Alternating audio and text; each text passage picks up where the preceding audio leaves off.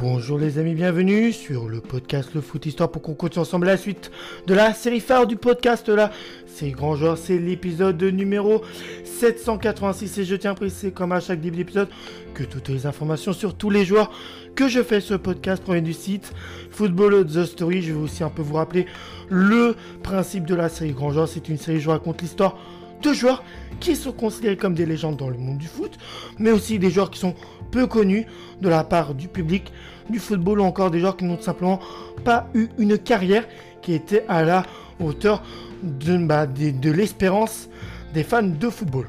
Voilà, c'est tous ces détails que nous racontons dans chaque histoire de chaque joueur sur le podcast, le Foot Histoire Podcast. Que toutes les informations de, sur tous les joueurs que je fais sur podcast proviennent du site Football The Story. N'hésitez pas à aller sur, site, à aller sur ce site, vous, chers auditeurs et auditrices, pour que vous puissiez connaître l'histoire de toutes vos légendes préférées. Aujourd'hui, c'est d'un joueur de nationalité italien qui a évolué à deux postes, à la fois en tant que défenseur latéral, mais aussi en tant que milieu défensif dans sa carrière. Il s'appelle Sergio Battistini.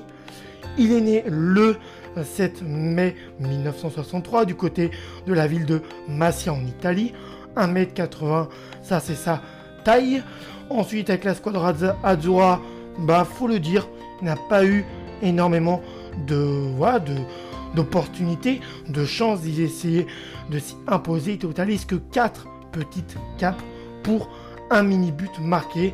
Et toutes ces sélections sont en match amicaux, c'est-à-dire que ni en qualif de Coupe du Monde, ni en qualif Euro, ni en Coupe du Monde encore ni en compétition de l'Euro, bah, il a eu sa chance. Sa première sélection date du 4 février 1984 contre l'équipe du Mexique. Les Italiens iront s'imposer largement sur le score de 4 buts à 0 face à ces Mexicains. Sa dernière sélection le 30 mai 1984 contre l'équipe des États-Unis. Et là, il y aura le score de 0 à 0. Aucune équipe partira vainqueur. Avec les espoirs, pour noter qu'avec les espoirs de la Squadra Azzurra, Baladja, il a eu beaucoup plus sa chance qu'avec l'équipe A. 14 sélections. Il a pour un but avec les espoirs. Bon, après, au niveau des espoirs, bah voilà, là, j'ai pas de rendu détaillé. Mais bon, on peut va quand même constater qu'il a plus de sélections avec les espoirs qu'avec les A encore, je le répète. Durant sa a été formé au Milan AC. Et oui, entre 1980 et 85, avec l'équipe première des Milanais, il fera un total de 201 rencontres pour 37 buts marqués. Ce sont des stats assez honorables qu'il a pu avoir. Après, il fera 5 saisons à peu près, grosso modo, hein, du côté de la Fiorentina.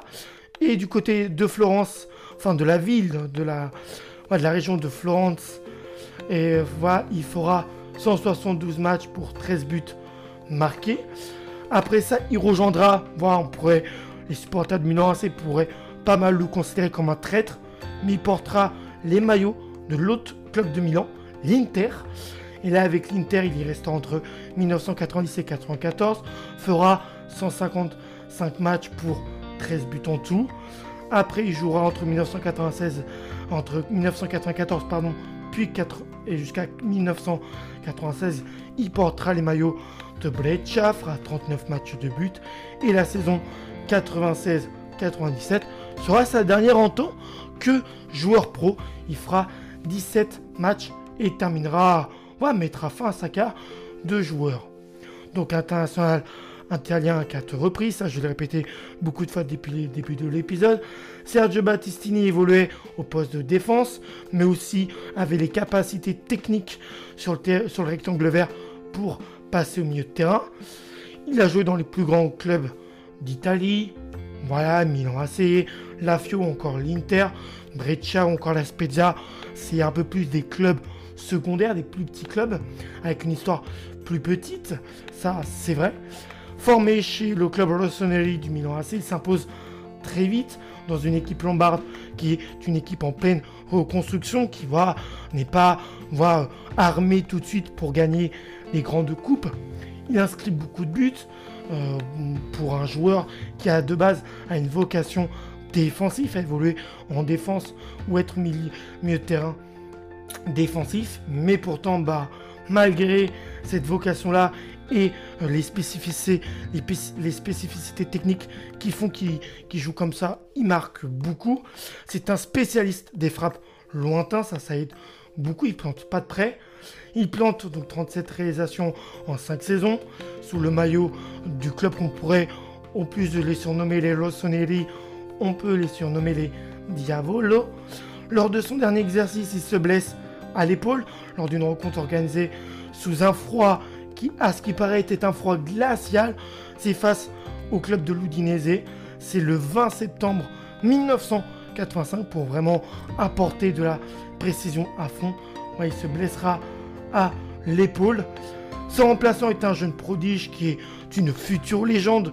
Euh, il aura une très grande, euh, un très grand respect pour le maillot Rossoneri. Je parle bien sûr de Paolo Maldini. Comme quoi, bah, le malheur des autres, et en l'occurrence le malheur de Sergio Battistini, fera éclore hum, Paolo Maldini et fera le bonheur de celui-ci. Il prend ainsi, euh, il prend, euh, ainsi place, euh, il prend ainsi place dans l'équipe Rossoneri à l'âge de 16 ans, aux côtés de Franco Baresi mais aussi de Pippo Galli, futur pilier du Grand Milan. Il préfère alors partir et s'envoler à la Fiorentina. Il voit que bon, il n'a pas plus de chances que ça de, de s'imposer.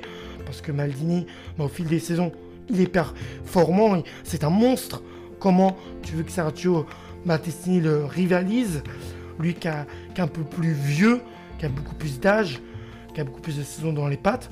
Donc la Fiorentina semble la meilleure option pour pouvoir continuer à jouer. Mais malheureusement, il ne confirme pas tout son potentiel, que ce soit au poste de libéraux, mais aussi dans l'entrejeu de, l'équipe qu'on pourrait surnommer la, Viola. Voilà, la greffe ne prend pas, il reste quand même longtemps, hein.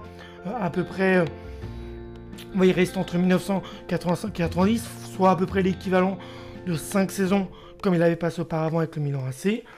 Le rock italien veut se relancer et pose ses valises en 1990 chez les rivaux du Milan AC du côté de l'Inter. Et là, du côté de l'Inter, bah, il va retrouver euh, une renommée, une réputation. Il va faire un passage très satisfaisant. Quatre saisons réolées de deux triomphes en compétition de coupe de l'UFA. Là, c'est vraiment la relance parfaite de chez parfaite. Euh, une coupe UEFA en 1991 qui sera gagnée contre la Roma. Et puis en 1994, c'est face aux Autrichiens du Casino Salzbourg qu'ils arriveront à s'y imposer. Une armoire à trophées presque vide, sans titre de Serie A, qui va, c'est le trophée majeur en italien. Quand tu la gagnes, c'est ça qui confirme que tu es bah, avoir un grand joueur, un joueur marquant du championnat. Et là, bah, Sergio Battistini, quand il était au Milan AC, c'était une équipe en reconstruction qui n'était pas forcément apte à pouvoir gagner le championnat de Serie A. À la Fiorentina, la greffe n'a pas pris donc ça allait pas faire gagner un titre de champion. Et puis à ce moment-là, bah voilà, la Juventus, le Milan AC et d'autres, c'était des cadors. Et la Fiorentina avait beaucoup de mal à rivaliser. Euh, et puis l'Inter, bah voilà, c'est plus une équipe de coupe. La preuve avec ces deux coupes UEFA gagnées avec cette équipe en 1991, encore une fois, je le répète, contre l'AS Roma et en 1994 contre le club autrichien qui s'appelle le Casino Salzbourg. Club que je ne connaissais pas du tout au passage ce club autrichien du Casino Salzbourg. Malgré une quinzaine d'années au plus haut niveau et dans les plus grands ténors euh, du, calcio, du championnat italien, il n'a pas pu gagner ce championnat de Serie A. Niveau palmarès, moi, même s'il n'a pas de Serie A, je vais quand même vous le détailler puisque c'est un palmarès assez court. Quatrième aux Jeux Olympiques de Los Angeles. Bon, ça on n'en a pas trop parlé hein, globalement de, sa carrière en sélection avec l'Italie mais ça reste à noter. Donc ça, c'est en 84. Vainqueur de la Coupe du FA à deux reprises en 91 et 92 avec l'Inter, finaliste de la Coupe UEFA en 1990 avec la Fiorentina, même si la graine n'a pas plus pris que ça, il aurait pu avoir l'occasion de gagner un titre avec la Fiorentina, vice-champion d'Italie en 1993 avec l'Inter, finaliste de la Coupe d'Italie en 1985 ou encore avec le Milan AC, puis champion d'Italie de deuxième division en 80 avec le Milan AC et 1983. Donc a un titre de champion de série B, mais pas de série A dans sa carrière.